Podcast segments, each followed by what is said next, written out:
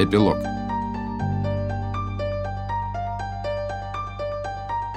Свобода — это когда нечего терять. Дженнис Джоплин. Разбуженный резким окриком озираюсь, не понимая, где нахожусь, но меня снова одергивают, громко и нещадно коверкая мою фамилию. Спускаясь по лестнице, чуть не падаю, задевая спящего внизу здоровенного мужика, который приоткрывает глаза и смотрит мутным тяжелым взглядом.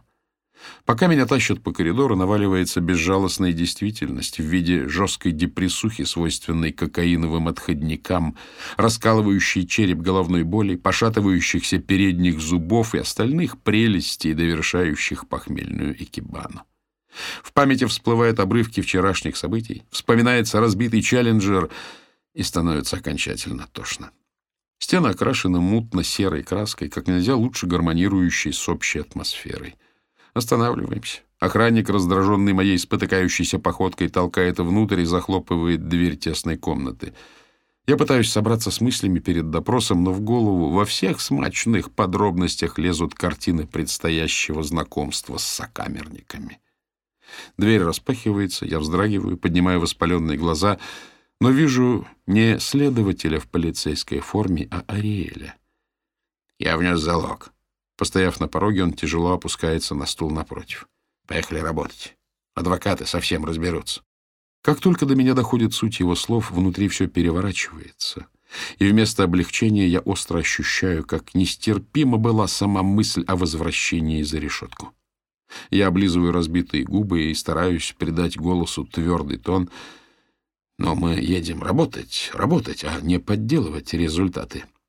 Ариэль криво усмехается, рассматривая мою одежду, разодранную в ходе загула и контакта с органами правопорядка. «Хотел бы подделывать», — устало произносит он. «Обошелся бы без тебя». Осунувшееся лицо и сизо-лиловые круги под глазами свидетельствуют об очередной бессонной ночи. Помедлив, Ариэль встряхивается всем телом и поднимается. Я остаюсь один. Страх сменяется заторможенной апатией. Чувство общей потерянности и неприкаянности обретает новую, еще незнакомую глубину. Кажется, этот добавочный объем пустоты и есть та самая свобода, которую я всегда воспевал. Меня ведут оформлять документы, снимают отпечатки, возвращают телефон и ключи от разбитой машины. На выходе из участка я останавливаюсь, жмурясь от яркого солнца, и замечаю вчерашнего мордатого мента, который, закуривая, тоже щурясь, поглядывает на меня. Я инстинктивно запускаю руки в карманы и запоздало вспоминаю, что сигарет нет. Угадав смысл моих бестолковых действий, он помахивает раскрытой пачкой. Я беру сигарету, с удовольствием затягиваюсь и, выпуская дым, смотрю на этого ухмыляющегося типа уже почти по-братски. Но тут телефон издает сигнал входящего сообщения. Я киваю блюстителю порядка, на ходу выуживаю мобильник и читаю.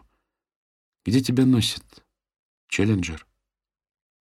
Я отменила билет. The End.